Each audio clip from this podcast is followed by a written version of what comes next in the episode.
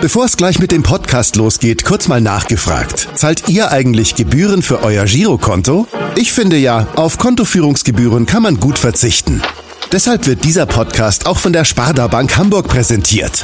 Dort gibt's nämlich das kostenlose Gehaltskonto für 0 Euro. Mein Tipp?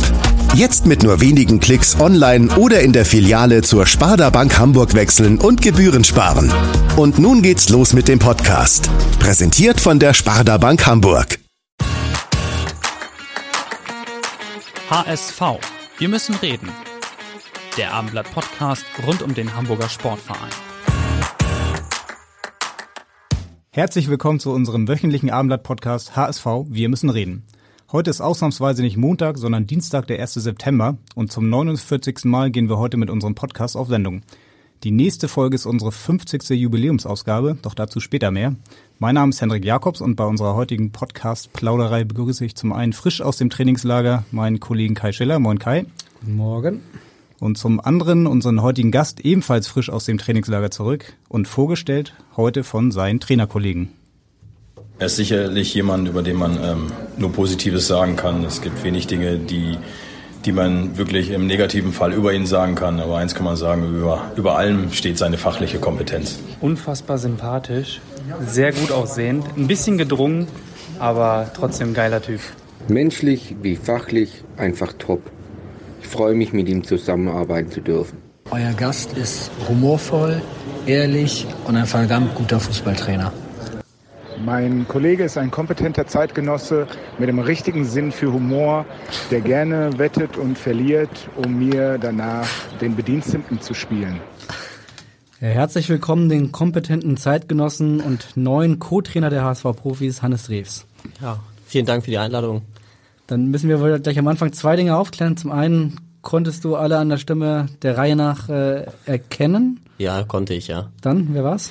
Also es war der Cheftrainer Daniel Thun, es war der Reihe nach, weil Alexander Hahn müsste der zweite gewesen sein. Mhm, genau. Dann war der dritte, glaube ich, Kai Rabe. Torwarttrainer. Der Torwarttrainer beim HSV und der vierte war Merlin Bolzin und der neue Kollege, also Co-Trainer beim HSV und der fünfte müsste, müsste der Daniel Müßig gewesen sein. Ich ärgere ihn ein bisschen, ich sage extra Daniel Müßig. Er wird sich wieder so freuen, wenn er es wieder hört. Genau, und Daniel Müßig hat dann auch äh, offenbar eine Wette mit dir am Start gehabt und du musstest ihn bedienen. Vielleicht klärst du das einmal kurz auf. Ja, wir haben beim Trainingsspiel gewettet, ähm, wer das Spiel gewinnt, also welche Farbe, ob Magenta oder Gelb. Und äh, er hat auf die, aufs richtige Team gesetzt, beziehungsweise ich aufs falsche.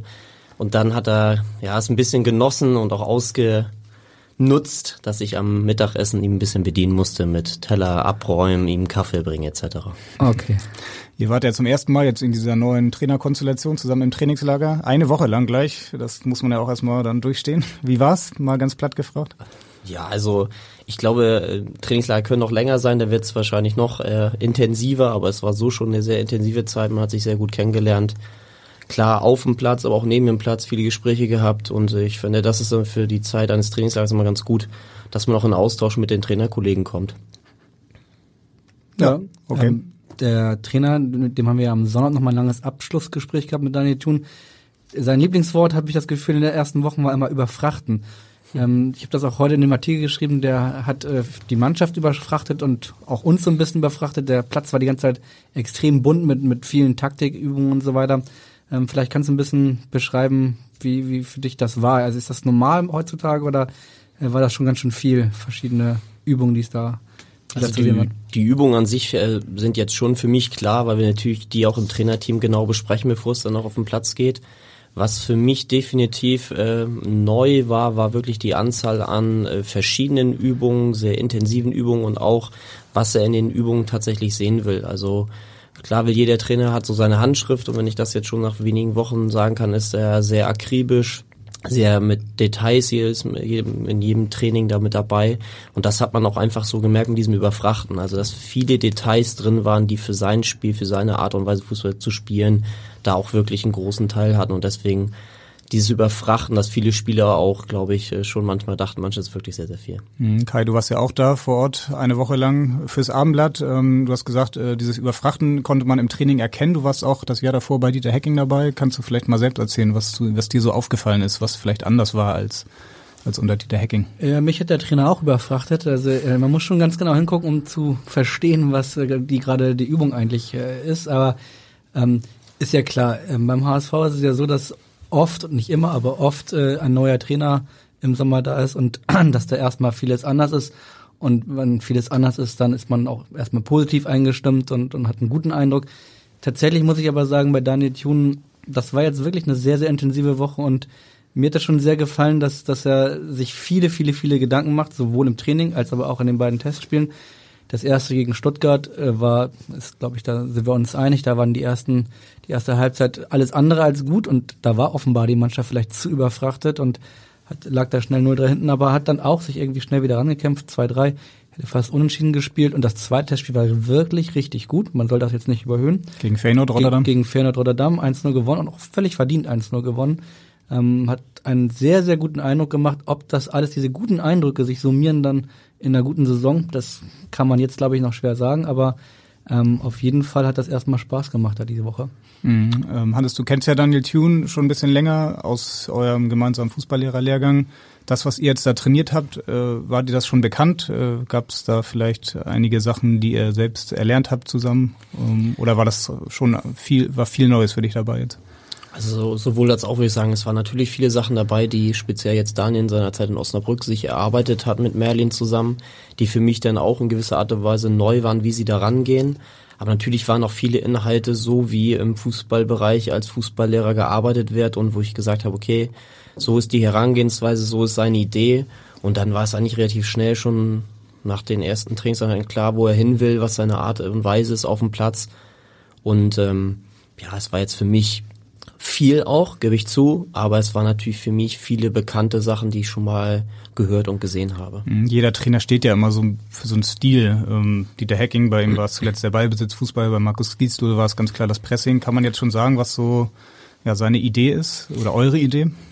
Also da würde ich, ähm, glaube ich, wenn ich eine Sache sage, liege ich damit verkehrt oder zwei Sachen. Ich glaube, das ist auch das große Plus bei ihm, dass er viele Sachen verinnerlicht. Also zum einen will er natürlich auch den Ball haben, um Ballbesitz zu haben. Zum anderen sagt er aber auch, wenn wir die Möglichkeiten haben, schnell umzuschalten, wollen wir schnell umschalten. Wenn die Möglichkeit sich ergibt, dass wir ins Gegenpressing gehen können, gehen wir auch ins Gegenpressing. Also ich würde das jetzt nicht nur auf einen Stil irgendwie so reduzieren. Ähm, es ist für ihn sicher nochmal eine andere Situation als in Osnabrück weil die Mannschaft natürlich eine höhere Qualität hat. Nichts gegen die Kollegen aus Osnabrück, aber es ist einfach Fakt. Und ich glaube einfach, dass er jetzt versucht, und das sieht man, glaube ich, auch schon so sein Stil, ohne dass es eine Sache nur ist, ähm, der Mannschaft so auf zu, ja, zu zeigen, wie es funktionieren kann. Und deswegen ist es am Anfang sehr, sehr viel. Aber ich glaube, das wird man in den nächsten Wochen noch mehr sehen, wo der Weg auch hinführen wird. Das wird tatsächlich interessant. Wir haben heute im Abendblatt als Überschrift Tunes neue Flexibilität, wo das äh, so ein bisschen versucht wird zu, be wo wir das versuchen zu beschreiben. Interessant wird halt in der zweiten Liga sein, so wie es in den vergangenen beiden Jahren war, wenn sich die Gegner dann, dann doch irgendwann alle hinten reinstellen und, äh, und sehr defensiv spielen. Das war ja jetzt zum Beispiel bei Feyenoord gar nicht der Fall und auch in Stuttgart, gegen Stuttgart natürlich nicht der Fall. Deswegen bin ich gespannt, ähm, wie diese Flexibilität dann aussieht, wenn ihr auf Gegner trifft, äh, die halt anders spielen. Ja, auch da ist es halt so, es, es gilt immer diese berühmt-berüchtigte Mischung zu finden. Also zum einen ist es dann natürlich so, wenn man viel Ballbesitz hat, wo hat man den Ballbesitz? Und natürlich versucht man, wenn ein Gegner tief steht, den möglichst im letzten Drittel zu haben, den Ballbesitz, um den Gegner vor Aufgaben zu stellen, beziehungsweise ihn auch dazu zu zwingen, vielleicht Fehler zu machen.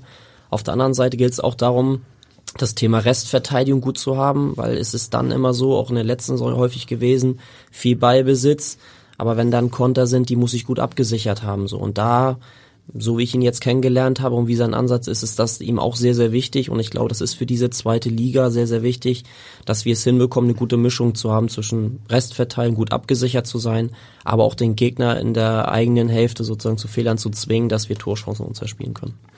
In knapp zweieinhalb Wochen geht's ja schon los gegen Fortuna Düsseldorf, das erste Zweitligaspiel. Wie weit seid ihr? Was würdest du sagen? Zu, äh, ja, an, in welchem Punkt der Vorbereitung steht ihr jetzt? Was, was fehlt euch noch?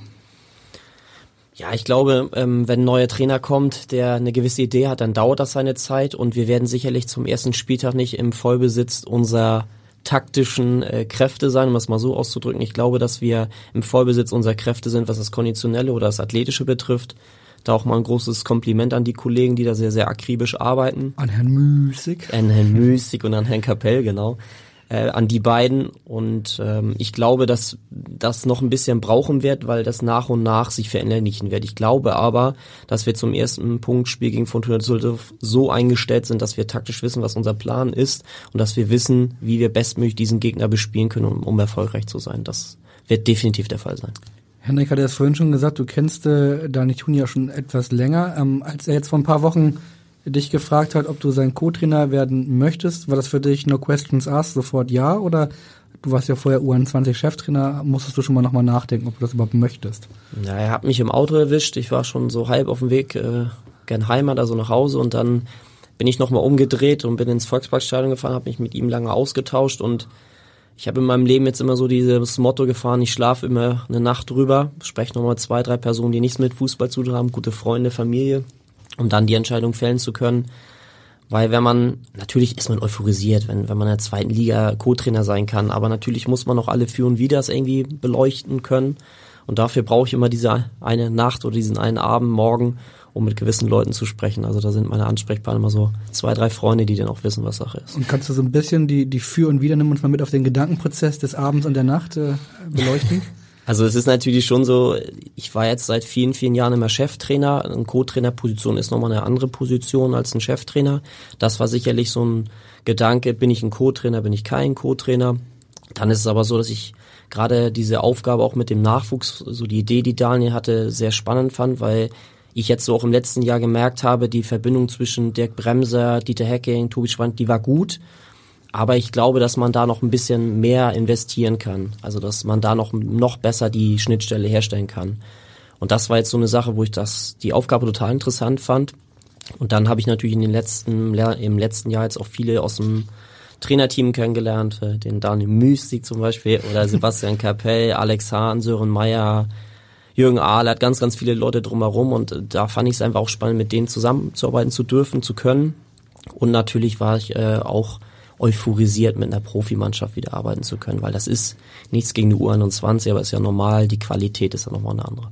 Klar, die Möglichkeit auch im Volksparkstadion dann dabei zu sein und äh, im Moment nicht vor Zuschauern, aber irgendwann dann wieder, das hat natürlich nochmal einen eigenen Reiz, oder? Absolut, also auch da nichts gegen die Regionalliga Nord, wo man dann vor mal 500 mal 1000 Zuschauern spielt, je nachdem, wo man sich dann mal befindet in, in der Landkarte, ist es natürlich noch was anderes in der zweiten Liga im Volksparkstadion vor dieser großen Fanmasse dann auch spielen zu dürfen. Mhm. Ja. Du hast gerade gesagt, als Übergangstrainer gibt es so ein paar Sachen, die man verbessern kann. Was ist denn jetzt eigentlich genau so das, was du im Alltags dann noch machen würdest ähm, in diesem Übergangsprozess zwischen U21 und den Profis? Also ein großes Thema ist ja immer, was glaube ich in vielen Bereichen, nicht nur im Fußball, sondern auch in anderen äh, Unternehmensbereichen ist, das Thema Kommunikation, also dass ein besserer Austausch stattfindet zwischen dem Nachwuchs und jetzt meiner Person als Übergangstrainer, wobei ich da nochmal betone, ich bin Co-Trainer der äh, Profimannschaft mit dem Aufgabenfeld äh, des Übergangstrainers. Ich bin kein reiner Übergangstrainer, ist nochmal wichtig, dass das auch alle wissen, weil wenn man nur Übergangstrainer ist, dann ist man, äh, glaube ich, noch viel, viel mehr eingespannt in diesen ganzen Prozess, als ich es dann tatsächlich bin. Es wird auf jeden Fall so sein, ich werde mich regelmäßig mit dem U19, U21 und U17 Trainer austauschen, also Pitt Reimers, Daniel Petrovski und Basti Reinhardt was die Top-Talente betrifft, also was sind wirklich Spieler, die förderungswillig sind und die man fördern kann. Und dann geht es natürlich auch darum, wie können wir oder meine Person, wie können wir diese Förderung noch unterstützen. Da ist so meine Idee, vielleicht es mal hinzubekommen, einmal im Monat so ein Fördertraining zu machen, mal mit dazu zu gehen bei den einzelnen Mannschaften, um einfach zu gucken, wie ist die Qualität von diesen Spielern. Und ähm, im Bereich U19, 21 ist so mein Gedankengang, das ist natürlich mit Corona nicht ganz einfach dass ich immer mal wieder regelmäßig auch beim Training dabei bin. Nicht als stiller Beobachter, der an der Seite steht, sondern aktiv, um Pitt oder Daniel da im Trainingsbereich auch mal zu unterstützen. Aufgrund der Corona-Geschichte ist es halt momentan ein bisschen schwieriger, weil ähm, wenn ich da natürlich zu nah an Spielern dran bin, ist es ein bisschen schwierig. Ja, klingt auf jeden Fall spannend. Ähm, Daniel Thune war das wichtig, dass es sozusagen diese, dass diese Verbindung zwischen U21 und, und Profis ein bisschen intensiviert wird, oder? Ja, das, also, das war so sein Gedankengang, aber natürlich war es auch ein Gedankengang von Jonas Bold und von Michael Mutze, die gesagt haben, wie kriegen wir diese Schnittstelle besser hin? Und ähm, ja, dann kamen sie auf meine Person, der jetzt aus, äh, aus dem U21-Bereich gekommen ist aber Daniel jetzt in den Gesprächen hat es auch nochmal gesagt, wir wollen halt wissen, wenn da gute Spieler sind und das zeigt ja auch sein Weg in Osnabrück, Da sind ja Spieler auch immer aus dem eigenen Nachwuchs hochgekommen. Das ist natürlich auch so jetzt seine Intention. Habt ihr euch dann im, im Trainerlehrgang das erste Mal kennengelernt oder seid ihr euch vorher schon mal über den Weg gelaufen in irgendwelchen Spielen? Wir sind uns vorher schon über den Weg gelaufen. Also damals war er U17-Trainer in Osnabrück und ich U17-Trainer in äh, bei Holstein Kiel, genau. Und da sind wir uns über den Weg gelaufen. Dann gab es immer vom DFB so Fortbildungsveranstaltungen, wo man dann sich ausgetauscht hat. Und logischerweise saß man dann mit den Trainern zusammen, die aus der ähm, aus der Region Nord kamen und da war es dann Daniel und verschiedene andere, aber wir haben uns da wirklich gut verstanden, gut ausgetauscht. Auch bei den Spielen gegeneinander war das immer sehr angenehm. Ja, ähm, hat eine Nachfrage an dich, hat nichts mit Trainern zu tun, sondern mit Schiedsrichtern, aber vielleicht hören wir mal rein. Ja, Hannes, wie du ja weißt, ähm, war ich im Fußballlehrerlehrgang der, der Beste bei der Schiedsrichterprüfung mit 59 von 60 Punkten. Ähm, es gibt viele Stimmen, die behaupten, dass du gar keine Ahnung vom Schiedsrichterwesen hast. Mich würde ja interessieren, wie viele Punkte hast du bei der Schiedsrichterprüfung eigentlich geholt? so. sehr, sehr interessante Frage von Daniel Thune. Äh, Ist das überhaupt richtig? Kannst du dich erinnern? Stimmt das, was er sagt? Also seine Note weiß ich nicht, aber wenn er das so sagt, wird es schon stimmen. Also ich musste jetzt lügen. Ich hätte gesagt, ich hatte 56 von äh, 60 Punkten. Völlig versagt. Also, also. deutlich schlechter. Gerade so die Lizenz bekommen. nee, also äh, ja, Glückwunsch an Daniel für die 59 Punkte. Äh, ja. ja. Okay, also mit Schiedsrichtern verstehst du dich und du hast auch Ahnung, was sie da pfeifen. Du ja, informierst dich. Also ich glaube, dass ich schon äh, die meisten Regeln auch gut kenne und auch weiß, was Sache ist. Natürlich gibt es auch mal Reibereien mit Schiedsrichtern, aber ich glaube, das ist normal in unserem Business, dass man mal mit Entscheidungen nicht äh, einverstanden ist.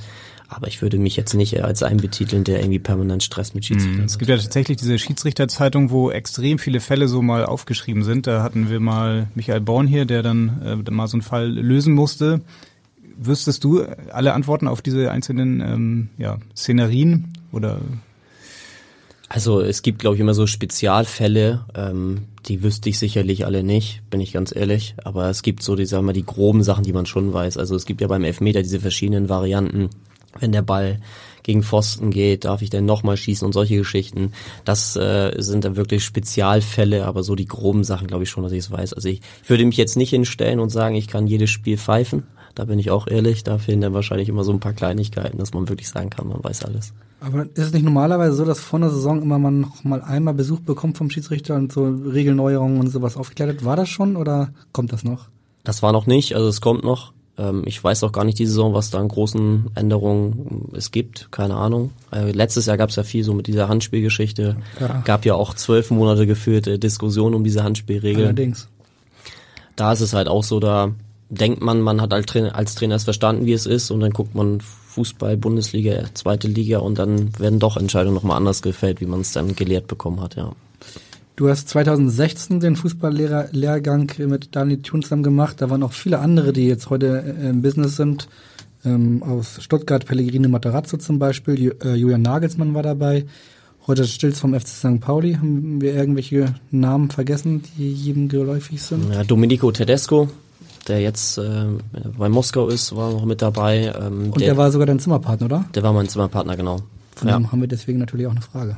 Hannes Junge, ich hoffe, dir geht's gut in Hamburg. Was mich hier in Moskau äh, ja aktuell interessiert ist, sag mal, hast du hier stottert oder was? Ich glaube, du kennst den Insider noch. Behalt's für dich, ja nicht verraten. Ich wünsche dir alles Gute in Hamburg, mein Junge. Freue mich, dich bald ja performen zu sehen gemeinsam mit, mit dem Danny. Bis bald und viele Grüße aus Moskau. Donne, ciao. Liebesgrüße aus Moskau von Domenico Tedesco. Hast du gestottert? Was war da los? Ja, das, äh, er hat ja gesagt, ich soll es nicht verraten. Also es hat nichts. Wir sind ja unter uns. Also. Es hat jetzt nichts mit meiner Person zu tun. Wir hatten einen Kollegen im, äh, dass er das noch weiß, geil. Ähm, wir du hatten auch. ja, wir hatten Kollegen im Trainerlehrgang und ähm, da war ein Verbandssportlehrer da und ähm, der hat ihn dann so ein bisschen auf die Schippe genommen, der kannte den Kollegen und der hat einen Vortrag gehalten und da hat er gesagt, Mensch, hast du gestottert? Hab ich schon gehört, dass er nicht so gut war. So ein bisschen so Rheinländer, Kölner und mhm. ähm, Das hat er gespielt oder der war Rheinländer? Der war Rheinländer okay, und hat da das, das ja klingt voll nach Rainer Kalmund, muss ich sagen. Ja, also es war klang auch so ein bisschen so und äh, wir standen so daneben, also Domenico, ich glaube noch zwei, drei andere Kollegen und wir mussten schon ein bisschen lachen, wie er das gesagt hat. Und der Kollege hat null gestottert. Also der wollte ihn so ein bisschen auf die Schippe nehmen und deswegen war das so bei uns drin. Du Könntest jetzt den Namen des Kollegen nochmal verraten? Äh, nee, das mache ich nicht. Okay.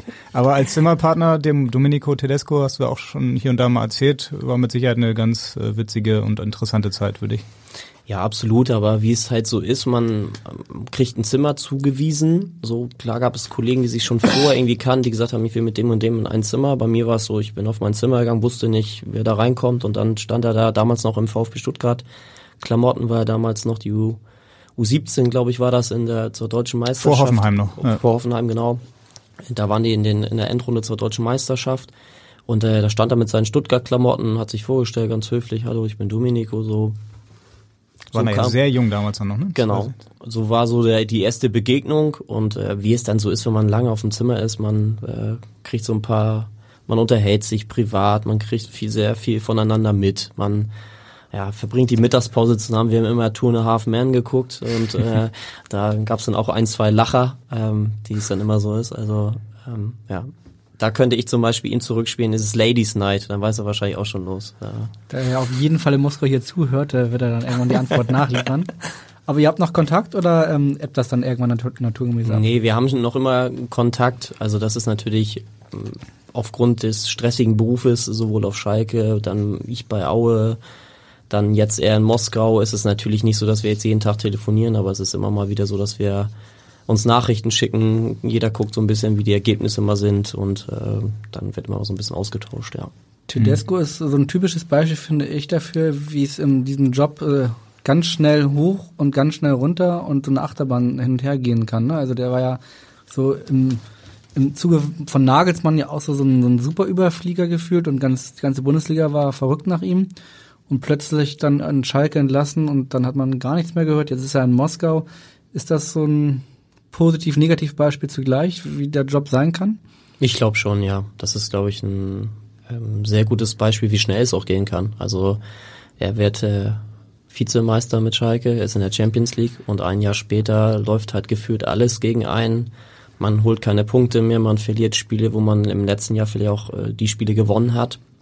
Und es läuft dann alles gegeneinander, was nachher am Ende damit mündet, dass er leider dann entlassen wird. Also das war schon ein Extrembeispiel. Man kann natürlich auch sagen, vielleicht hat man bei so einer Vizemeisterschaft auch Glück gehabt, ja, aber vielleicht ist auch der Glück des Tüchtigen gewesen. Also das ist schon ein Beispiel, wo ich sage, das ist schon auf der einen Seite extrem positiv am Anfang gelaufen und dann natürlich auch extrem negativ. Und du hast es dann ja ähnlich erlebt, nicht ganz so krass, aber du warst ja auch dann in Kiel, glaube ich, Nachwuchstrainer, als dann der Anruf aus Aue kam, dank Domenico Tedesco, der hatte dich ja da empfohlen. Plötzlich warst du Zweitligatrainer, paar Wochen lang Relegation, Abstiegskampf die Rettung am Ende und dann, ja, dann wieder zurück nach Kiel. Also das war ja auch eine sehr schnelle Geschichte. Absolut, also als der Anruf, also es, es gab zwei Anrufe, einmal gab es schon mal einen Anruf, äh, wo irgendwie nichts daraus entstanden ist. Das war bevor der Thomas Letsch Trainer in Aue geworden ist. Also da hatte Dominik schon mal äh, sozusagen mit den Ring, also meinen Namen in den Ring geschmissen. Da war es aber so, dass ich für jemand anders entschieden habe und als der entlassen wurde, kam der zweite Anruf von Herrn Leonhard aus äh, Aue und dann ging es wirklich schnell. Also innerhalb einer Woche wurde alles dann mit Gesprächen vor Ort, mit Auflösung in Kiel, Anreise nach Aue, erstes Punktspiel in Ingolstadt. Also bin ich auch ehrlich, da kann ich noch nicht mal alle Namen wirklich. Also auch schwierige Namen teilweise. Ja, also ich wusste schon, wer wer ungefähr ist, aber es war wirklich so, die Spitznamen und sowas, das war schwierig. Also war so ein bisschen wie Vokabeln lernen. Der Torwarttrainer hatte mir in Aue damals alle, ähm, ja, diese Autogrammkarten hingelegt und hatte dann die, die Spitznamen aufgeschrieben und die habe ich dann wie Vokabeln auswendig gelernt, weil das am Anfang sehr, sehr viel war. Klar kannte man viele Spieler schon irgendwie. Mendel brauchte er mir jetzt nicht hinlegen, Martin Mendel oder Christian Tiffert. Aber es waren noch viele Spieler dabei, da wusste ich am Anfang nicht unbedingt. Du bist doch ganz alleine nach Aue gegangen, oder? Also, oder hattest du noch irgendeinen Co-Trainer, den du da mitnehmen durftest? Nee, ich bin damals ganz alleine nach Aue, nach Aue gegangen, ja. Und hattest ja Erfolg. Und trotzdem, obwohl du Erfolg hast und ihr den Abstieg vermeiden konntet, äh, war das Projekt dann schnell wieder für dich vorbei. Warum? Das war oder sind private Gründe gewesen zu dem damaligen Zeitpunkt, wo ich mich entschieden habe, was halt wichtiger in meinem Leben ist. Und in dem Zeitpunkt war es definitiv die private Geschichte und deswegen habe ich mich dazu entschieden, wieder zurückzugehen. Zurück nach Schleswig-Holstein. Genau, zurück nach Schleswig-Holstein. Hatte null was mit handelnden Personen zu tun, was immer dann auch geschrieben wird oder so. Das war allein meine Entscheidung und viele Spieler haben es bedauert.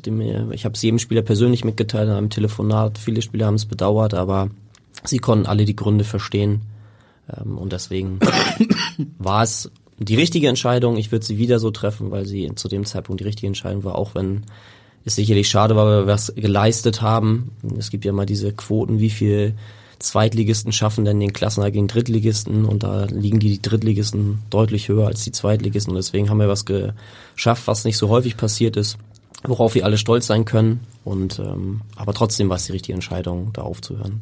Na, nach Tedescos große Achterbahnfahrt und deiner kleinen Achterbahnfahrt könnte man jetzt fragen, ob der Trainerjob für dich trotzdem sozusagen ein Traumjob ist, weil wir können das auch einfach jemanden äh, für uns fragen lassen. Moin Hannes, hier Simon, dein Freund vom TuS Nordorf. Wie du weißt, verfolge ich deinen Weg sehr genau und drücke dir natürlich auch die Daumen. Gerne erinnere ich mich aber auch an unsere gemeinsame Fußballzeit beim TuS Nordorf. Du als Trainer am Beginn deiner Laufbahn und ich als sehr junger Spieler. Du warst damals schon sehr engagiert und hast uns taktisch weitergebildet. Meine Frage daher an dich. Wann wurde dir klar, dass du als Fußballtrainer dein Geld verdienen möchtest? Gab es einen bestimmten Zeitpunkt oder hat sich das gedanklich entwickelt? Lieber Hannes, ich wünsche dir viel Erfolg für die anstehenden Aufgaben. Bis bald. Du hast die Stimme sofort erkannt. Simon Kortum ja, vom TuS Norddorf. Damals dein Spieler und jetzt mittlerweile selbst Trainer, oder? Oder noch nicht? Ja, ich weiß nicht, ob er noch Trainer ist oder wieder Trainer ist, weiß ich nicht. Er hat eine Zeit lang mal eine Jugendmannschaft trainiert beim TuS mhm. Nordorf, aber es jetzt nochmal weiß ich gar nicht. Aber der gehört auch zu einer Gruppe, wir treffen uns immer so alle zwei, drei Monate, das ist immer so ein Fußballstammtisch mit alten Weggefährten Spielern und da ist er auch mit dabei. Freue ich mich besonders, dass er sich heute meldet und die Frage stellt. Also vielen Dank, Simon. Ja, die Frage, die er gestellt hat, gab es so einen Zeitpunkt oder hat sich es entwickelt? Also ich habe meine erste Lizenz damals so mit 16 gemacht, da war ich aber mehr Spieler statt Trainer. Da war es so, es gab in der Sportschule Malente so einen Lehrgang für Spieler, die in der Landesauswahl waren. Da bin ich einfach so mit reingerutscht, habe gesagt, oh, ist vielleicht gar nicht so schlecht, das mal zu machen, aber hatte noch nie oder hatte da noch nicht die Intention, irgendwie groß Fußballtrainer zu werden. Ich fand einfach diese Idee spannend, da mal so auch von der anderen Seite mal reinzugucken. Und dann war es so, ich habe verschiedene Jugendmannschaften trainiert, so bis 18, 19, 20, aber für mich war immer so, ich will selber kicken. Also ich bin Fußballer, ich will jetzt nicht aufhören, um Trainer zu werden, ich will weiter kicken.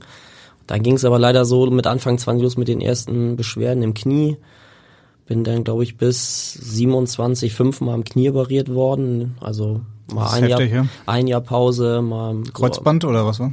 Ja, Kreuzband, ähm, dann Meniskus, also fing mit Meniskus an. Meniskus, dann Kreuzband, dann gab's so Verknorpelungen irgendwie im Knie, die gelöst werden mussten, nochmal operiert werden mussten.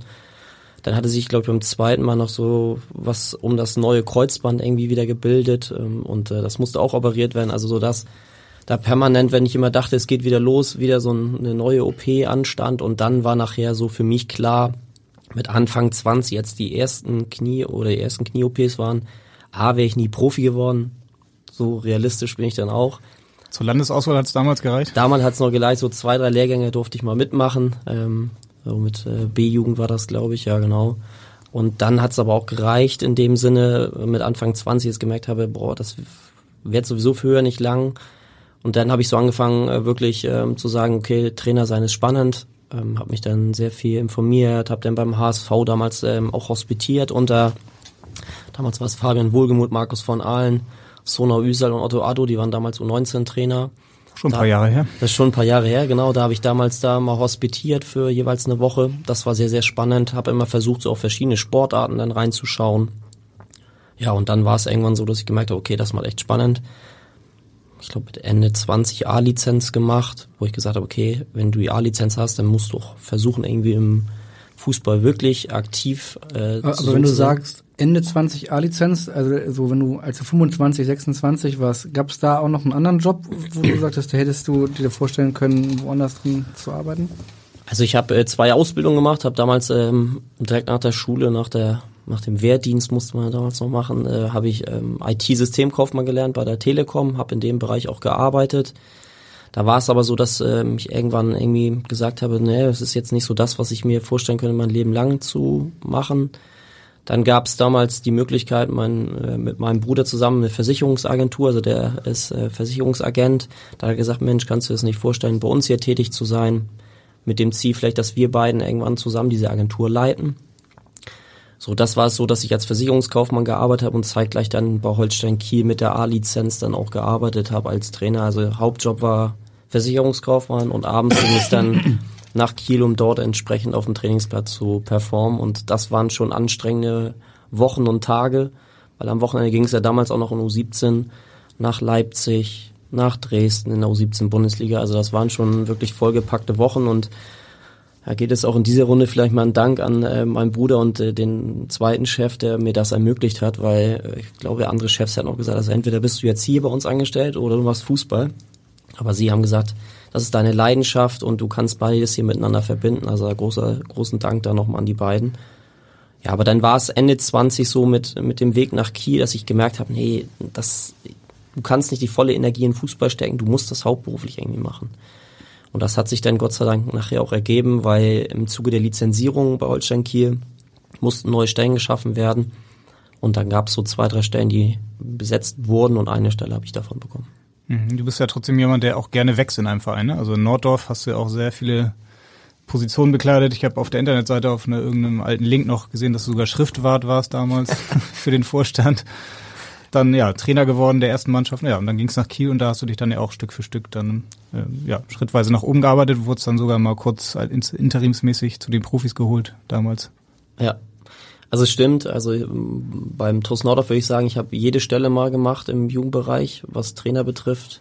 Ich glaube D-Jugend mal nicht, wenn ich nochmal so im Kopf D oder C-Jugend bin ich mich ganz sicher, habe ich glaube ich nicht mal, sonst habe ich jede äh, Trainerstelle mal gemacht. Also ähm, und diesen Schriftwort, was du eben ansprachst, es gab damals so ein Fuß oder gibt's immer noch so einen Fußballförderverein, den ich aber auch immer noch unterstütze, so als alter Verbundenheit.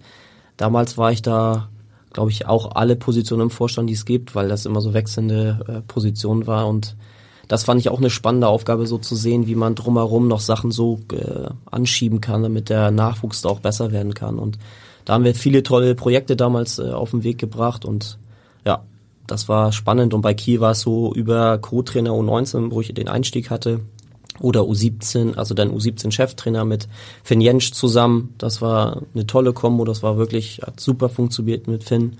Und dann, ja, nachher U19 Bundesliga nochmal bei Kiel und dann. Mhm. Und dann hat euch Ralf Becker damals, der ja auch hier Sportvorstand war, dann kurzerhand mal zu den Profis geholt. Das war ja auch eine sehr kurzfristige Aktion, oder?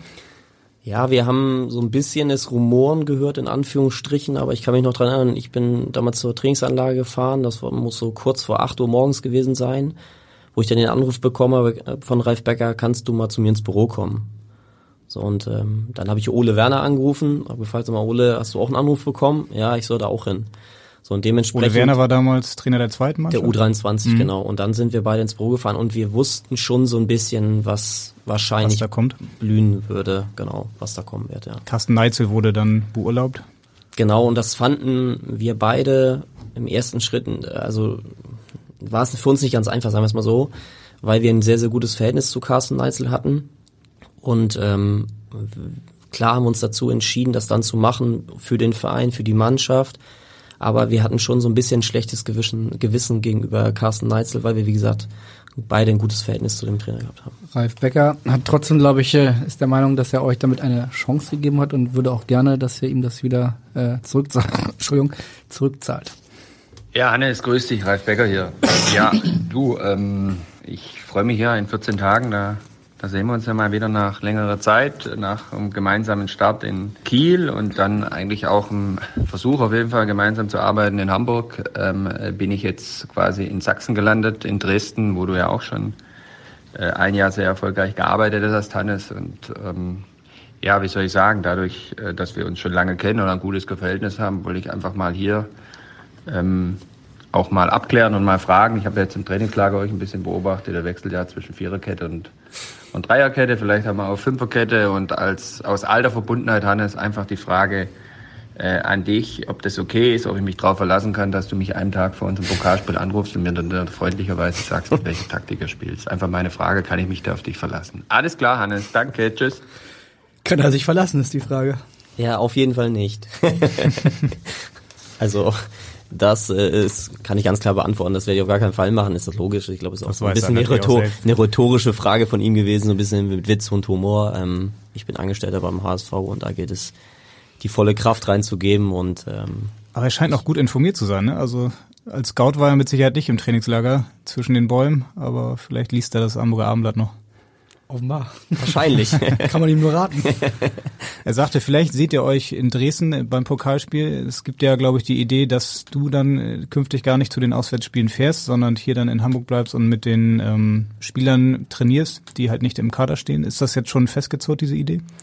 Also die Idee steht grundsätzlich. Ähm, es wird dann wahrscheinlich immer geguckt, wie die Spiele auch wirklich liegen. Also jetzt ist das ja ein Montagabendspiel. Wir haben jetzt noch nicht im Detail darüber gesprochen, wie es jetzt bei diesem Spiel dann wirklich aussieht weil schon die Aufgabe ist, zum einen die Spieler, die zu Hause bleiben, zu betreuen, zum anderen aber auch die Zeit dann zu nutzen, wenn die Profimannschaft dann im, äh, beim Auswärtsspiel ist, dann auch die Zeit so zu nutzen, den Nachwuchs anzuschauen. Sprich U21, U19, um dann auch wirklich einen Überblick zu haben, was dort auf den Plätzen passiert. Aber Henrik hat es eben gesagt, äh, tatsächlich äh, ist Ralf Becker ja offenbar einigermaßen gut noch informiert über euch. Ähm, wie habt ihr euch über Dresden informiert? Gibt es jemanden, der, der jetzt schon Training geguckt hat bei denen oder so? Oder ist das, fängt das dann nächste Woche an? Oder wie läuft die Vorbereitung auf so ein Spiel?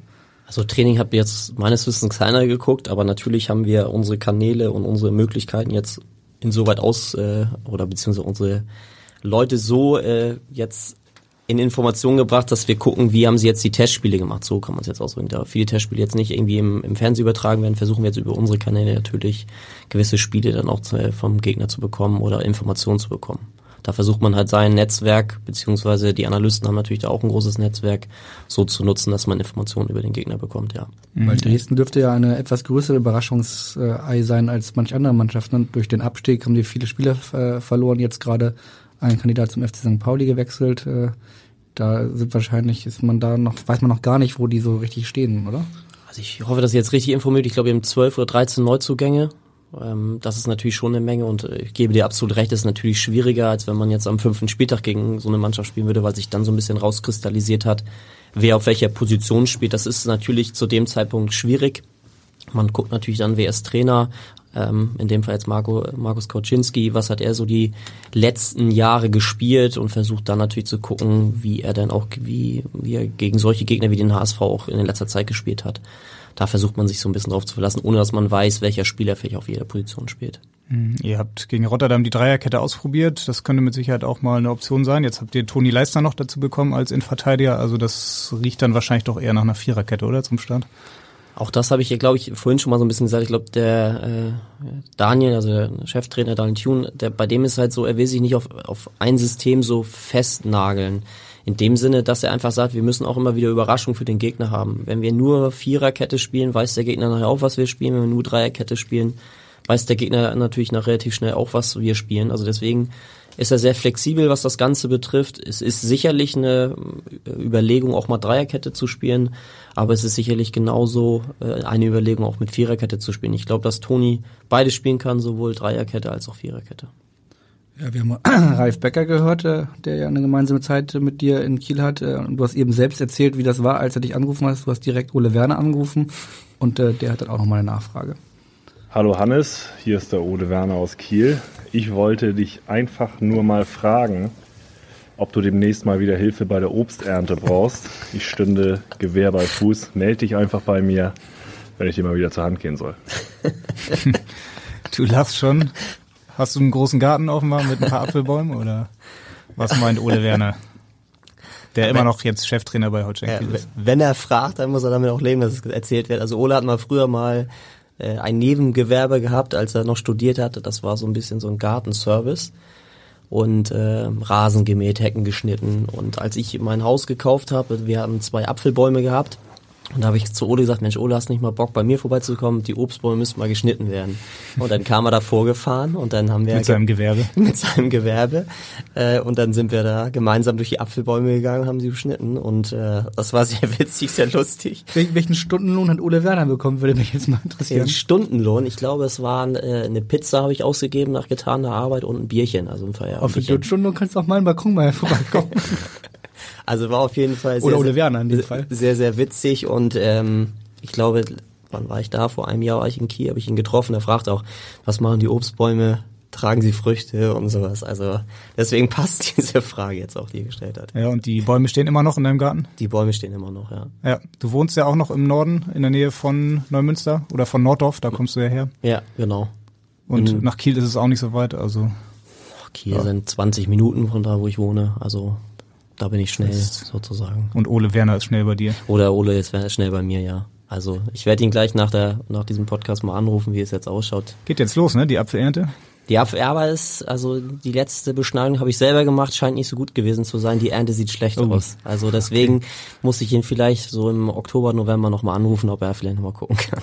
Wenn du in der Nähe von Neumünster wohnst, dann bist du ja wahrscheinlich Horst Rubisch jetzt immer auf der Autobahn äh, treffen. Äh, der äh, fährt ja auch jeden Tag, ne? Von Neumünster jetzt zum HSV. Ja, also entweder überholt er mich oder ich ihn, je nachdem. nee. Also bis jetzt sind wir uns, glaube ich, auf der Autobahn noch nicht begegnet, aber, ähm, Aber hoffentlich im Volkspark. Im Volkspark schon häufiger, ja. Zum Auswärtsspiel in Kiel, das findet ja auch in der Hinrunde statt. Da müsstest du dann mal fragen, ob ihr da vielleicht eine Regelung finden könntet, dass du dann da auch mit hin kannst. Ne? Ich glaube, es ist auch ein Montagabendspiel, wenn ich richtig, Richtig, informiert stimmt, bin. ja. Also da Das könnte ich mit Daniel sicherlich passen. sprechen, dass es passt. Selbst äh, wenn man morgens die Spieler, die nicht im Kader sind, trainiert, passt es ja, dass man abends dahin fährt. Ja. Mhm. Holstein Kiel ist ja schon eine spannende Mannschaft jetzt, haben ja auch über Jahre was aufgebaut, jetzt mit Ole Werner, einen sehr jungen einen eigenen Trainer dazu. Das könnte schon eine der Überraschungsmannschaften werden, oder? Nächste Saison, was denkst du? Ja, ich glaube, es gibt einige, unter anderem auch Holstein Kiel, weil ich glaube, dass Ole jetzt eine gesamte Vorbereitung Zeit hat, die Mannschaft auch wirklich zu trainieren. Dazu hat er jetzt auch mehr Zeit, weil er nicht mehr im Fußballlehrerlehrgang viel Zeit investieren muss, so dass er sich ganz auf die Mannschaft konzentrieren kann. Bis jetzt haben sie zumindest von den Stammspielern kaum Abgänge gehabt, die ähm, jetzt richtig, richtig wehtun. Also der Lee ist jetzt noch da, Hauke Wahl ist noch da, also um so zwei Größen zu der Janis Serra ist auch noch da. Also zumindest sind die Spieler, Mühling nicht zu vergessen, so die Mhm. irgendwie so die, den Block gebildet haben. Einzige, da gab es jetzt auch sportliches Dominik Schmidt, der weg ist, der sonst Mhm. auch die letzten Jahre mal eine Stütze war, so in der Viererkette, aber sonst sind viele geblieben. Gut, auf der Torwartposition gibt es vielleicht noch eine, eine Vakanz in dem Sinn, dass ich nicht weiß, wer aktuell dort die Nummer eins ist. Wenn man dort aufgewachsen ist, wo du aufgewachsen bist, ist man dann eigentlich, ist, sind dann die meisten deiner Freunde und du, wart ihr alle Kiel-Fans, wart ihr HSV-Fans äh, oder was ganz anderes? Kiel war damals vierte Liga wahrscheinlich, ne? Ja, also genau so ist es. Also als ich klein war, ich meine, viel größer bin ich nicht geworden. als ich äh, vom Alter her jung war, war Holstein Kiel auf jeden Fall noch vierte Liga, genau richtig. Und deswegen gab es VfB Lübeck wahrscheinlich sogar noch. Ja, VfB Lübeck war ich tatsächlich zweimal so im Stadion, weil ein Kollege von meinem Papa, also ein Freund von meinem Papa damals in der Mannschaft vom VfB Lübeck gespielt hat.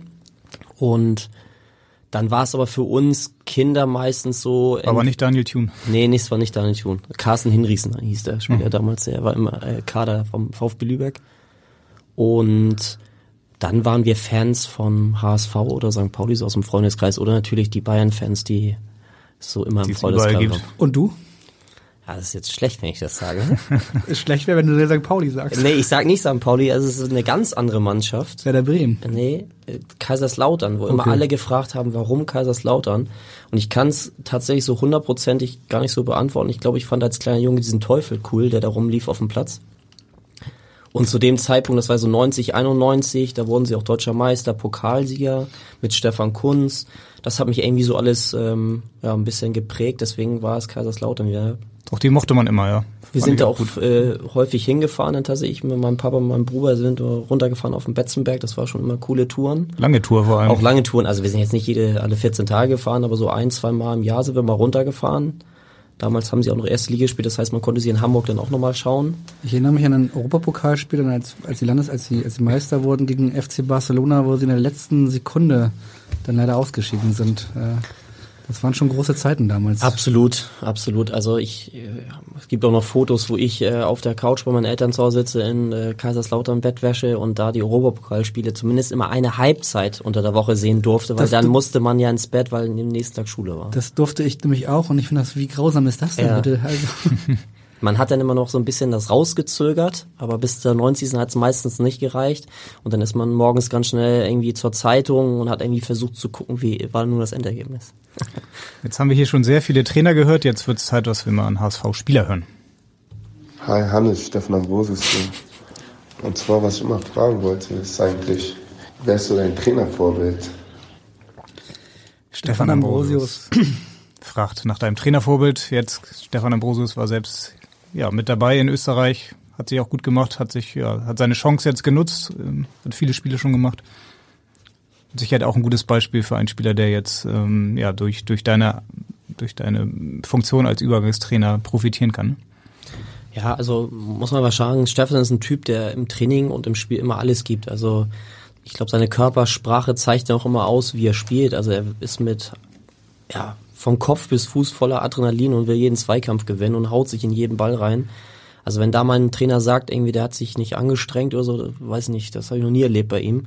Klar hat er auch manche Defizite, ist klar, an dem müssen wir auch arbeiten.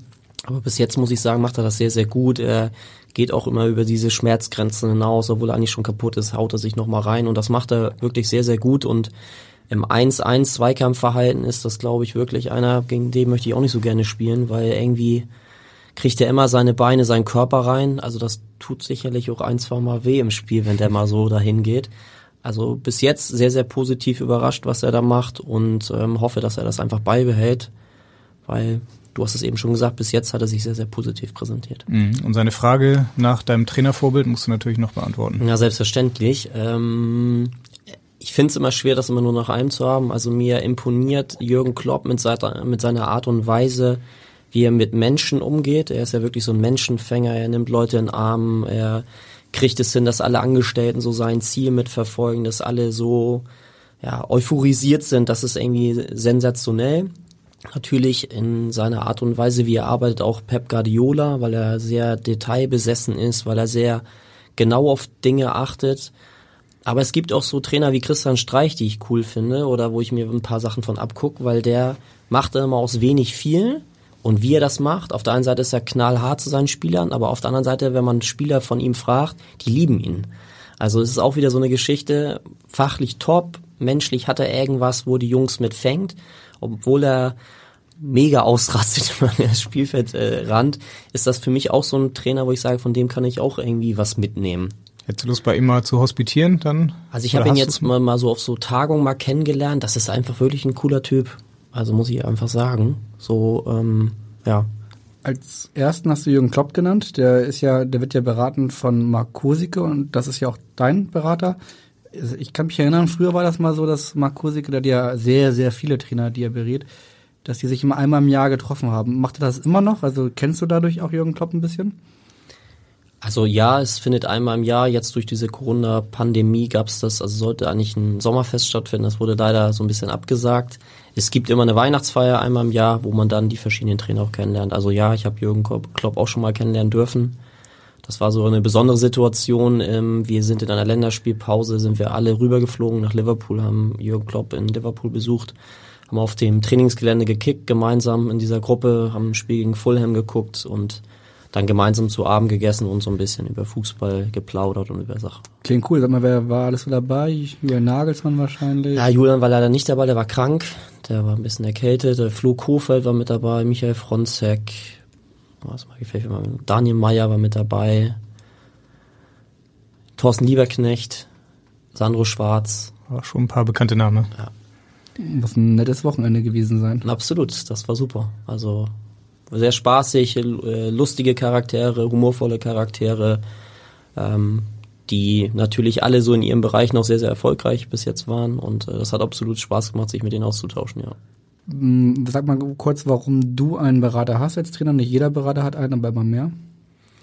Also bei mir war das, ich bin jetzt glaube ich schon im siebten oder achten Jahr bei der Agentur. Das fing so an, als ich Jugendtrainer in Kiel war, dass ich so den ersten Kontakt mal mit dieser Agentur hatte. Da haben wir uns zusammengesetzt und Kommt die auf auf einen zu oder ist es umgekehrt, du bist auf die zugekommen, weil du gehört mhm. hast, die. Nee, in dem Fall sind die auf mich zugekommen und ähm, dann ist es halt so alte hanseatische äh, Gebrauch, wie Marc immer sagt. Da wird kein Vertrag geschlossen, sondern man gibt sich die Hand und sagt so, wir arbeiten zusammen.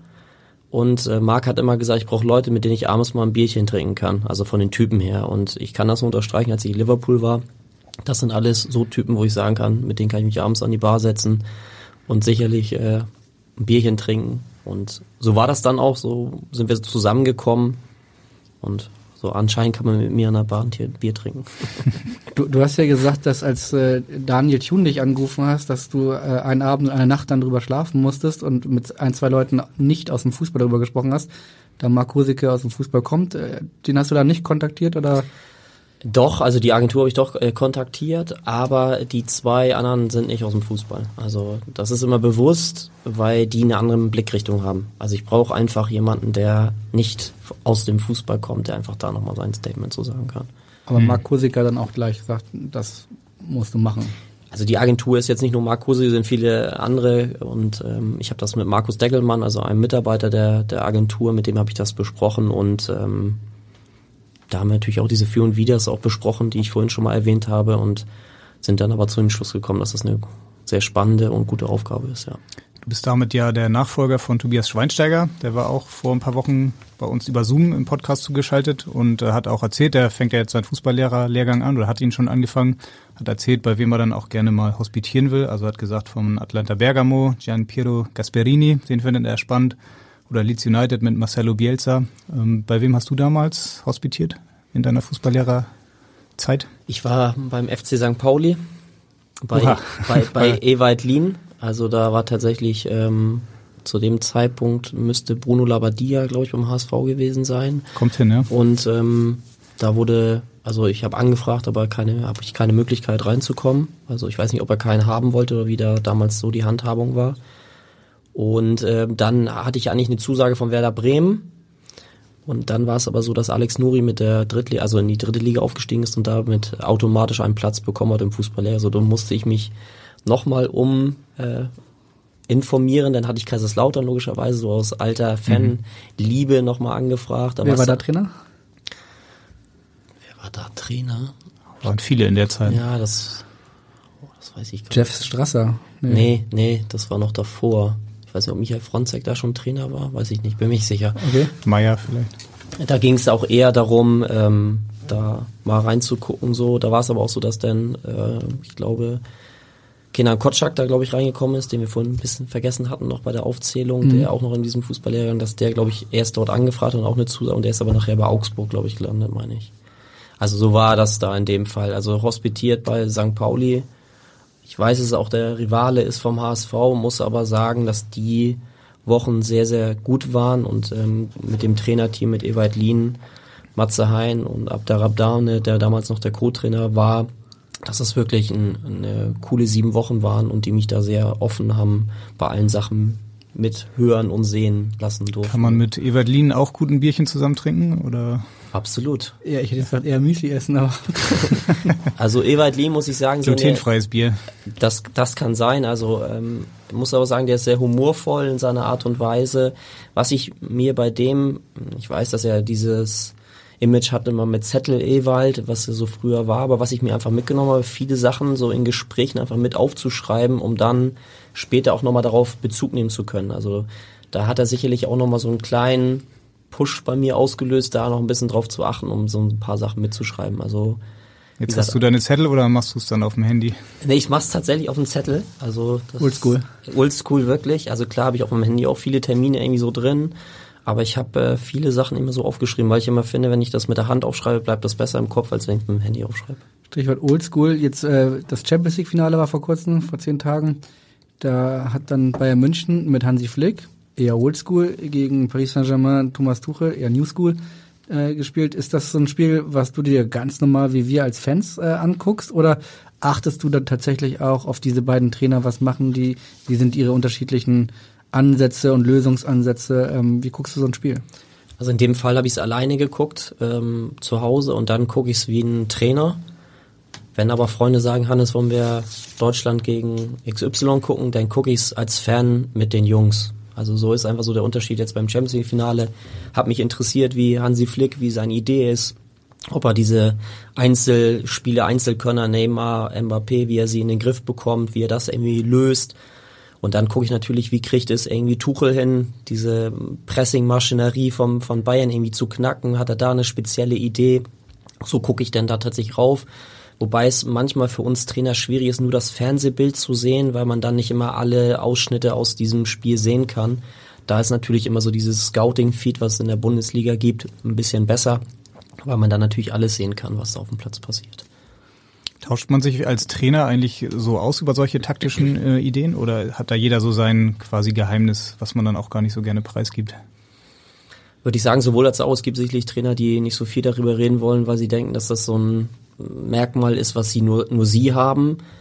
Aber es gibt auch Trainer, die einfach sagen, unsere Idee war das und das und dann tauscht man sich schon aus. Also ich glaube, man braucht jetzt keinen Trainer in der zweiten Liga anrufen, wenn wir gegen die, also mit dem HSV nächste Woche spielen, anrufen, sag mal, wie hast du das gegen die gemacht? Wen habt ihr denn als Pressing oder welche Pressing-Situation habt ihr? Ich glaube, da wird jeder so seinen eigenen äh, Weg finden, wie es da funktioniert. Aber ich glaube, dass manchmal so Julian Nagelsmann hat, glaube ich, letztes Jahr auf diesem internationalen Trainerkongress was von seinen Prinzipien und sowas erzählt und da war er relativ offen, aber man wird danach trotzdem nicht wissen, mhm. wie er das mhm. in jeder einzelnen Aktion dann noch meint. Habt ihr denn jetzt im HSV-Nachwuchs eine eigene Spielidee, diese Prinzipien, die mal zum Beispiel von Bernhard Peters ja auch mit den Trainern erarbeitet wurden? Ähm, sind die noch da oder hat jetzt jeder Trainer quasi schon wieder seinen eigenen, seine eigene Spielidee, die er entwickeln kann?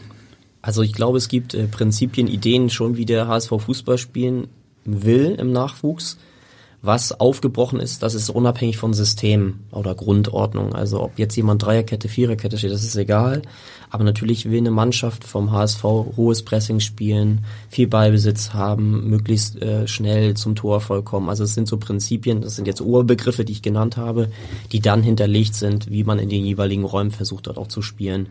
Also es geht jetzt weniger darum, ob man mit der U17, U19 Zweiter oder Dritter wird. Klar will man bestmöglich abschneiden, aber es geht darum, Spieler besser zu machen und in diesen Rahmen der Philosophie, der HSV-Philosophie zu spielen. Und ähm, es gibt sicherlich auch mal, aber sollte nicht vorkommen, zum Beispiel beim Torabstoß, dass einfach sich ein HSV-Torwart den Ball hinlegt und den Ball über 40 Meter irgendwo hin drischt, sondern es soll dann irgendwie Lösungen gefunden werden, um gezielt in Räume zu spielen. Also das ist zum Beispiel ein Merkmal, wenn man auf die Plätze guckt, dass man das eigentlich erkennen sollte. Das heißt, wenn jetzt am Wochenende die U21 startet mit P3-Mask, glaubst du, dass du da bestimmte Merkmale erkennen würdest, die du auch selbst erarbeitet hast beim HSV? Das glaube ich schon. Pitt ist ja noch länger beim HSV als ich und äh, hat natürlich diese Philosophie noch mehr verinnerlicht oder wie man sagt, die DNA als ich. Also von daher denke ich schon, dass man da viele Elemente sehen wird. Ja, da gehe ich von aus. Pitt ist auf jeden Fall äh, ziemlich genau in dem, was er macht und äh, sogar so genau, dass er auch äh, unter Schreibtische guckt und dazu eine Frage hat. Moin. Wie du weißt, habe ich mich sehr gefreut, dass wir vor einem Jahr Kollegen geworden sind. Und als dein Nachfolger in der U21 möchte ich es mir natürlich nicht nehmen lassen, dir eine Frage zu stellen. Als ich vor ein paar Tagen in dein altes Büro im Campus gezogen bin, habe ich mich doch sehr gewundert, was ich unter deinem Schreibtisch gefunden habe. Und deshalb würde ich gerne von dir wissen, wie viel du davon so konsumiert hast und wann du mich mal auf einen Drink im Büro besuchen kommst. Also wenn das jetzt Wodkaflaschen waren, dann hätten wir auf jeden Fall eine größere Geschichte, aber ähm, vielleicht erzählst du mal es ist auch keine Kiste Bier, also. Und keine Red Bulldosen. keine, das auch nicht. Ähm, der Teammanager der U21, Jochen Langenbein, der hat irgendwann mal mir eine Kiste Cola ins Büro gestellt. So. Und das hat natürlich schon einen Hintergrund, weil ich schon ab und zu mal, gerade so an Spieltagen irgendwie, immer mal gerne so ein Glas Cola trinke. Ähm, so, das hat er sich irgendwann gemerkt, dann gab es diese Kiste irgendwo im Angebot bei irgendeinem Supermarkt und er hat die einfach mit ins Büro gestellt. Da habe ich erstmal schon gedacht, okay. Und der Betreuer Manfred Zielsdorf hat dann immer wieder gesagt, so was ist denn, wollen wir nochmal schwarzes Gold trinken, so das immer genannt. Und äh, deswegen steht diese Kiste Cola noch. Man muss dazu sagen, ich glaube, er hat sie letztes Jahr im Oktober gekauft. Da sind nur drei Flaschen oder so raus. Also so viel schwarzes Gold musste nur bis jetzt noch nicht getrunken werden. Aber deswegen steht diese Kiste dort, ja. Also diszipliniert und kein Cola-Junkie nur ab und zu mal. Ja, schon ab und zu mal, das will ich gar nicht kleinreden, aber es ist jetzt nicht so, dass ich das äh, jeden Tag trinke oder sowas. Aber in gewissen Situationen war es für mich immer so, dass das tatsächlich so ein bisschen äh, ja, Nervennahrung war. Mhm. Die U21 startet ja am Sonntag, meine ich, in die Saison. Ihr spielt am Montag dann gegen Kiel. Ja, Quatsch, gegen Dresden oder nee, eine die, Woche, die Woche drauf. Okay, das heißt, ja. du hast Zeit, dir das Spiel anzugucken. Ja, du wirst es mit also Sicherheit ich, auch tun. Genau, also wir spielen ja Samstag gegen Hertha, letztes Testspiel, bevor es dann, wie du schon sagst, nächste wird dann die Woche drauf am Montag nach Dresden geht. Am Sonntag spielt die ähm, U21 gegen Lüneburg und ich habe mich jetzt schon angemeldet. Auch da muss man ja aufgrund der Corona-Geschichte sich rechtzeitig anmelden, dass man da auf der Liste steht. Das habe ich schon getan und werde mir das Spiel am Sonntag angucken, ja. Was erwartest du von der U21 in der kommenden Saison? Ja, also ich habe es jetzt ja ein, Jahr selber so im selber spüren können, dass diese Liga nicht ganz einfach ist. Man hat viele junge äh, Spieler drin, die sicherlich eine große Qualität haben, aber in so einem Herrenspiel, wenn man gegen einen 30-Jährigen, der schon 100, 150 Regionalligaspiele gespielt hat, spielt, ist es sicherlich nochmal was anderes. Und das habe ich letztes Jahr auch spielen müssen. Das heißt, ähm, ich erwarte eine Saison, die von den Leistungen immer schwanken ist. Da werden sicherlich tolle Ergebnisse sein. Da wird es aber auch mal Ergebnisse geben, wo man denkt, gegen den Gegner müsste man eigentlich gewinnen und verliert vielleicht doch dieses Spiel. Ich glaube, dass, ähm, wenn ich so den Kader mir anschaue, bis jetzt nochmal wichtig war, dass ein erfahrener Spieler dazugekommen ist. Mit Mark Hornschuh. Mark Hornschuh, genau. Weil bis dato da so diese Achse gefehlt hat. Also es fehlt, ähm, letztes Jahr hatten wir mit Henrik Giese, Kusi Kwame, Sebastian Haut so drei erfahrene Spieler, die dann so ein bisschen ihren Input auch geben konnten aus ihrer Erfahrung, die sie hatten. Und bis jetzt war da ja keiner. Jetzt kommt, wie gesagt, Marc dazu. Dazu kommt noch, dass es sehr, sehr tragisch und blöd ist, dass sich äh, Bennett Schauer verletzt hat. Äh, schöne Grüße auch von dieser. Sehr schlimm verletzt hat, ja. Auch von die, äh, aus dieser Sendung sozusagen, aus diesem Podcast an Bennett. Gute Besserung, halt die Ohren steif. Äh, gib nicht auf, du kommst äh, stärker zurück, weil der Junge hat leider in seiner kurzen Karriere in Anführungsstrichen so, schon so viel erlebt und deswegen ist es wichtig, dass man den jetzt bestmöglich unterstützt und das wäre, glaube ich, für die U21 ein super Eckpfeiler gewesen, weil der schon eine große Qualität hat, nicht nur als Fußball-Torwart, Torwart-spezifisch, sondern auch als Charakter. Und ähm, bevor ich die U21 verlassen habe, habe ich ihm auch gesagt, dass er für mich ein wichtiger Faktor ist in diesem Pushen im Training, von der Mentalität her, egal ob er spielt oder nicht spielt. Ich brauche ihn bei jedem Spiel, will ich ihn dabei haben, egal ob er spielt oder nicht. Und deswegen ist es sehr, sehr tragisch und blöd für ihn und deswegen. Mal vielleicht einmal kurz erklären, der hat im Fuß so ziemlich alles kaputt äh, sich gehauen, was man sich kaputt hauen kann, ne? Also ja. Wadenbeinbruch, äh, Syndesmose, Knöchelbruch. Also ja, ja, wirklich so ziemlich alles. Ja, also ganz schwere Am Wochenende Verletzung. gegen Werder Bremen im Testspiel. Ja. Gute Besserung auch von unserer Stelle. Du hast eben Mark Hornschuh schon angesprochen, den könntest du wahrscheinlich sogar noch selbst kennen aus deiner kurzen Zeit bei St. Pauli, oder? Absolut, ja. Also der war in der Zeit, als ich dort hospitiert habe bei Evalin, war er Spieler. Und ähm, damals noch bei der ersten Mannschaft, der ist ja jetzt letzte Saison, glaube ich, nur bei der U23 beim FC St. Pauli zum Einsatz gekommen. Der war damals da, super Junge, ähm, sehr klar im Kopf, also kann ich mir gut als Führungsspieler vorstellen, ja. Ist ja kein Geheimnis, dass ihr, glaube ich, auch noch vorher ähm, es bei Johannes Flum versucht hattet. Ähm, das heißt jetzt mit, mit Hornschuh, das ist jetzt der Führungsspieler, den ihr gesucht habt und damit abgeschlossen oder braucht ihr aus eurer Sicht noch jemanden in der U21, der da vielleicht so als Führungsspieler vorangeht?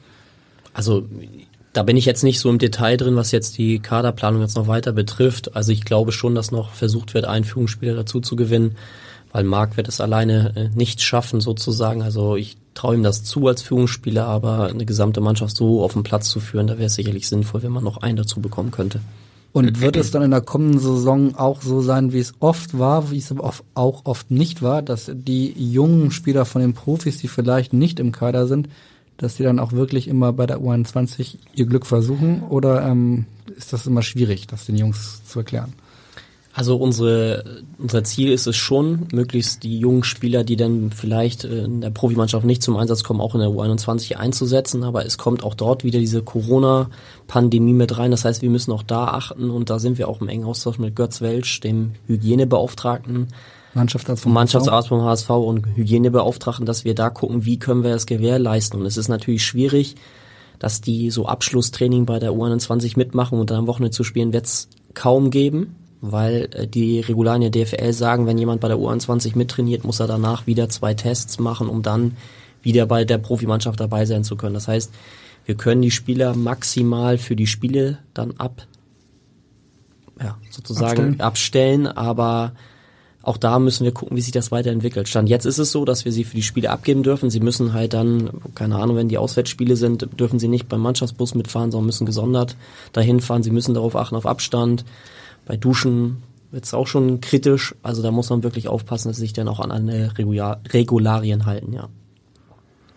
Ja, das wird auf jeden Fall eine spannende Saison für dich, ähm, für den HSV, für den Nachwuchs und äh, wir werden das mit Sicherheit begleiten. Wir könnten natürlich noch sehr lange jetzt hier über dein Trainerdasein sprechen, gucken ein bisschen auf die Uhr, deswegen kommen wir jetzt langsam zum Ende. Ähm, ja, wir können jetzt schon mal sagen, am Wochenende wird die 50. Ausgabe von HSV Wir müssen reden dann übertragen und dafür haben wir auch uns einen besonderen Gast äh, ja aus oder überlegt und auch besucht und äh, die wird die Folge wird schon am Sonnabend zu hören sein, kann man jetzt schon verraten, ein Spieler, der ja die große, die letzte große Zeit beim HSV mitgeprägt hat und äh, ja. Wahrscheinlich wie kein anderer in den letzten 20 Jahren, würde ich jetzt mal. Genau, aber wir wollen noch nicht zu viel verraten. Ähm, von daher jetzt nochmal an dich natürlich auch die letzte Frage. Du hast ja unseren Podcast schon mal gehört. Das war in der vergangenen Saison. Ähm, die hat sich jetzt ein bisschen verändert, die Frage, und trotzdem ist sie noch ähnlich. Was meinst du, wann steigt der HSV denn wieder auf? Also ich bin davon überzeugt, nicht nur weil ich jetzt in diesem Trainerteam mit drin bin, aber ich bin davon überzeugt, wenn wir das, was als Idee vom neuen Trainer auch vorgegeben wird, wenn wir es hinbekommen, dass alle auch wirklich als Gemeinschaft so zusammenwachsen, dass wir wirklich ein Team auf dem Platz sind, dass wir mit Rückschlägen in der Saison gut umgehen können, dann bin ich davon überzeugt, dass wir unter die ersten zwei Plätze kommen, sprich erster oder zweiter, wenn wir wirklich alles auf die Platte kriegen. Und äh, das wird aber das sein, wofür wir alle kämpfen und arbeiten müssen, alle wie wir da sind, die Spieler, das Trainerteam, alle drumherum. Wir müssen dafür arbeiten, dass wir bestmöglich in jedem Spiel vorbereitet sind, dass wir bestmöglich in jedes Spiel gehen können, dass wir bestmöglich auch Punkte sammeln können. Und dann bin ich der felsenfesten Überzeugung, dass wir dieses äh, Jahr aufsteigen können. Aber gleichzeitig ist es nochmal wichtig, dafür müssen wir alle alles investieren. Das war ein klares Schlusswort. Dann äh, freuen wir uns auf jeden Fall äh, auf die Jubiläumsausgabe am Sonnabend. Vielen lieben Dank, Hannes Drews, dass du hier warst. Ja, nochmal vielen Dank für die Einladung. Sehr gerne. Sehr gerne. Und äh, ja, bei uns heißt es, in Hamburg sagt man Tschüss. Das heißt bei uns auf Wiederhören. Wiederhören. Wiederhören. Weitere Podcasts vom Hamburger Abendblatt finden Sie auf abendblatt.de slash podcast.